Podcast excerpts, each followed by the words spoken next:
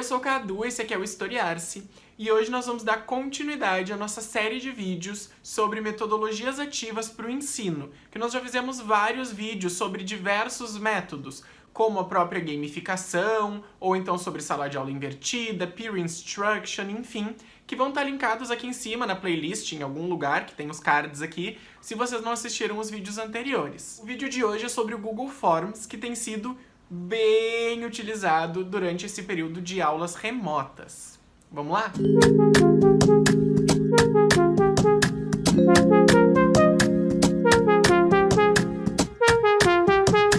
É importante dizer que o Google Forms ele é uma ferramenta ligada a todo aquele universo de ferramentas do Google e ele, principalmente se for trabalhado em conjunto com essa nuvem de ferramentas todas, nos oferece uma série de possibilidades para nós trabalharmos em aula. Como o próprio nome diz, ele nos ajuda a fazer formulários. E aqui a gente pode pensar nesse conceito de formulários de uma forma mais estendida para pensar em como que a gente pode usar ele em aula, tanto de forma como de uma metodologia ativa ou não. Por exemplo, exemplos comuns que nós podemos ver em que não se trata de uma metodologia ativa, mas sim de um recurso pedagógico. A gente pode usar o Google Forms, por exemplo, para fazer provas em que os alunos vão receber uma pontuação no final, ou então que vai gerar uma tabela de pontuação para o professor.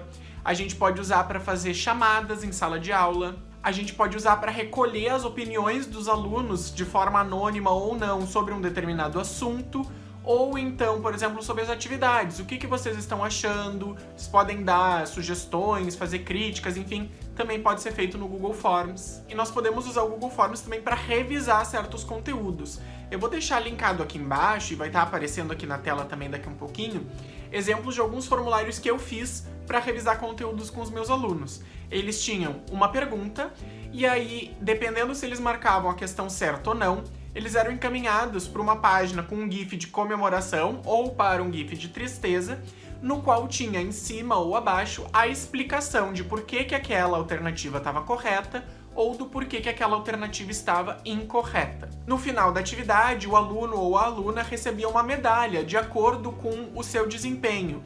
De um modo a gente gamificar um pouco a atividade para eles quererem fazer e quererem acertar e ganhar a medalha de ouro. Ou então eu ganhei a medalha de bronze, mas eu queria outra, então eu vou fazer o formulário de novo, vou ler de novo, vou aprender mais e assim por diante. Lá em São Paulo teve uma professora de geografia que transformou o Google Forms em um jogo de escape room. Ou seja, um jogo em que os alunos tinham que acertar um número X de questões para poder escapar da cela no qual eles estavam presos. Esse método de revisar a matéria utilizando um escape room, ele é uma gamificação, né? Porque tu está tornando o formulário um jogo e isso pode chamar muito a atenção dos estudantes e das estudantes. Na entrevista que essa professora deu, que eu vou deixar linkada aqui embaixo, inclusive, ela relatou que os alunos do terceiro ano do ensino médio, que estavam com uma baixa adesão às atividades, tiveram uma participação de 100% nessa atividade gamificada. Ou seja, mesmo os alunos que não estavam fazendo as atividades voltaram a fazer as atividades porque gostaram da forma de uma atividade no Google Forms que fosse similar a um jogo e que ao mesmo tempo revisasse matérias e permitissem com que eles aprendessem. Mas tudo isso que eu falei até agora não se trata de metodologia ativa. A gente pode dizer que se trata sobre gamificação do ensino, sobre o uso de ferramentas digitais no ensino, mas não é exatamente sobre metodologia ativa. Então vamos pensar, ora bolas como que nós podemos fazer atividades no Google Forms que tornem os alunos protagonistas do próprio aprendizado. Vou dar novamente um exemplo que eu fiz, e dessa vez não foi com as minhas turmas da escola, e sim com um aluno particular. De acordo com o que é exigido pela Base Nacional Comum Curricular, os alunos do sexto ano têm que aprender sobre os povos pré-históricos brasileiros. Eu escolhi então o povo de Umbu, que era um povo que ele ainda não tinha aprendido sobre, esse meu aluno, a gente ainda não tinha falado sobre isso em aula, e eu criei um formulário do Google Forms com cinco questões, no qual o aluno era exposto a diferentes materiais e fontes históricas sobre o povo de Umbu, como por exemplo mapas, desenhos, resquícios arqueológicos e enfim. Conforme ele ia respondendo essas cinco perguntas, que eram cinco perguntas bem tranquilas, por sinal, ele ia recebendo a sinalização por GIFs e por textinhos que estava certo ou que estava errado as suas respostas e a sucessiva explicação do porquê que tá certo ou porquê que tá errado. Eu pedi para ele, enquanto ele fazia atividade fora da aula, que ele anotasse os pontos mais importantes sobre o povo de Umbu, onde que eles viveram, há quanto tempo, do que que eles se alimentavam, do que que eles faziam e etc. E aí na nossa aula depois dessa atividade que ele fez em casa, em vez de eu, como professor, ficar falando, falando, falando e mostrando, eu pedi para ele me apresentar o que ele tinha descoberto sobre o povo de Umbu. Afinal de contas, eu coloquei ele numa posição de historiador frente a documentos históricos e pedir para ele agir como um historiador, no sentido de dizer o que, que eu posso aprender sobre esse povo aqui. Ou seja, esse aluno ele usou a ferramenta mediada por mim e se tornou o protagonista do seu aprendizado nessa temática em específico. Vocês percebem a diferença, o grande pulo do gato aqui? Em vez do professor ficar falando, falando, falando, falando para um aluno que no período remoto a gente sabe, né, a gente não tem nem certeza se está ouvindo, o aluno usa a ferramenta digital que é mediada pelo professor para tornar-se protagonista do próprio conhecimento. E utilizando o Google Forms de forma gamificada nessa atividade, isso pode trazer inclusive uma emoçãozinha a mais, uma vontade a mais do aluno querer participar, que a gente sabe que nesse período remoto é bem complicado, porque o acesso também está bem complicado, tanto por falta de interesse quanto por falta de acesso. Outro exemplo de atividade que eu fiz e que eu acho interessante nesse sentido é uma atividade que eu fiz também para o sexto ano sobre fontes históricas, que era o assunto que a gente estava trabalhando no início do ano. Eu coloquei cinco fontes históricas variadas, visuais, orais, escritas, enfim. E os alunos tinham que responder perguntas interpretando essas fontes. De novo, de acordo com as respostas, eles iam para a sessão da correta ou da incorreta e com a explicação. Ao longo dessa atividade, eles estavam desenvolvendo competências relacionadas à crítica documental de uma forma em que eles, mediados pela ferramenta, se tornassem esse protagonista do conhecimento deles, porque não sou eu que estou lá explanando, eles estão experimentando essa crítica. Por exemplo, vendo um artefato arqueológico, que eu até coloquei a fonte para eles poderem olhar a notícia depois, o que, que a gente pode aprender sobre este povo?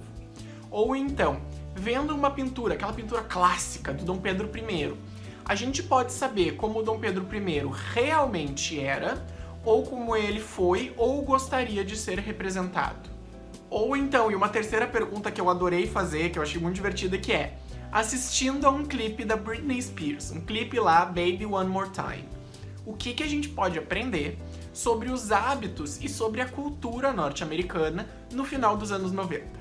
Percebam que é uma abordagem que pratica a leitura crítica dos alunos para as fontes, mas também que auxilia que ele entenda que o, o, próprio contexto dele é histórico. Que daqui a 20 anos, por exemplo, como é no caso do clipe da Britney Spears, alguém pode olhar para os clipes que ele assiste para estudar esses clipes que ele assiste.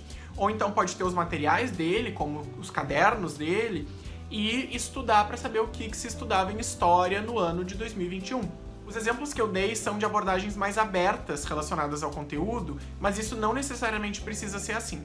Eu já falei em outro vídeo e eu vou citar sempre porque eu acho fantástico. Tem um professor em Curitiba que se chama Thiago Hatz, que eu vou deixar linkado aqui embaixo o link da, da notícia em que ele falou sobre isso e que ele ensina a fazer. Ele criou um Google Forms, né, um formulário lá do Google, para ensinar Estado moderno absolutista, em que os alunos tinham que dar conselhos ao rei. E aí, dependendo do conselho que eles davam, eles eram encaminhados para uma seção diferente do formulário, entendendo como que se deveria gerir um Estado moderno, de acordo com as concepções que nós temos sobre o Estado moderno absolutista. Se trata de uma atividade que pode ser utilizada antes da aula ou depois da aula, dependendo do foco que tu pode dar. Antes da aula, para os alunos virem com é, essa explanação deles, o que, que eles entenderam sobre como que o Estado deveria funcionar, o que, que eles aprenderam, o que, que eles chamou mais atenção e trocar essas experiências. Ou então depois da aula como um recurso de revisão ou complementação daquilo que foi trabalhado.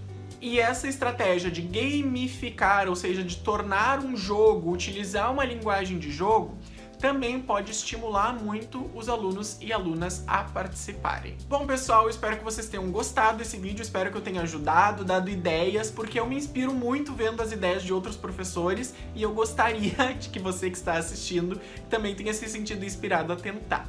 Se você gostou desse vídeo, não esquece de dar um like nele para ajudar na divulgação e se inscrever aqui embaixo no canal para receber mais vídeos de divulgação científica histórica e vídeos sobre ensino de história. Vai estar linkado aqui embaixo também as nossas redes sociais e o link da nossa campanha de financiamento do Padrim, em que você pode se tornar o nosso padrinho e com um valor mensal receber uma contrapartida e ajudar a manter o canal aqui. Até o próximo vídeo e tchau, tchau!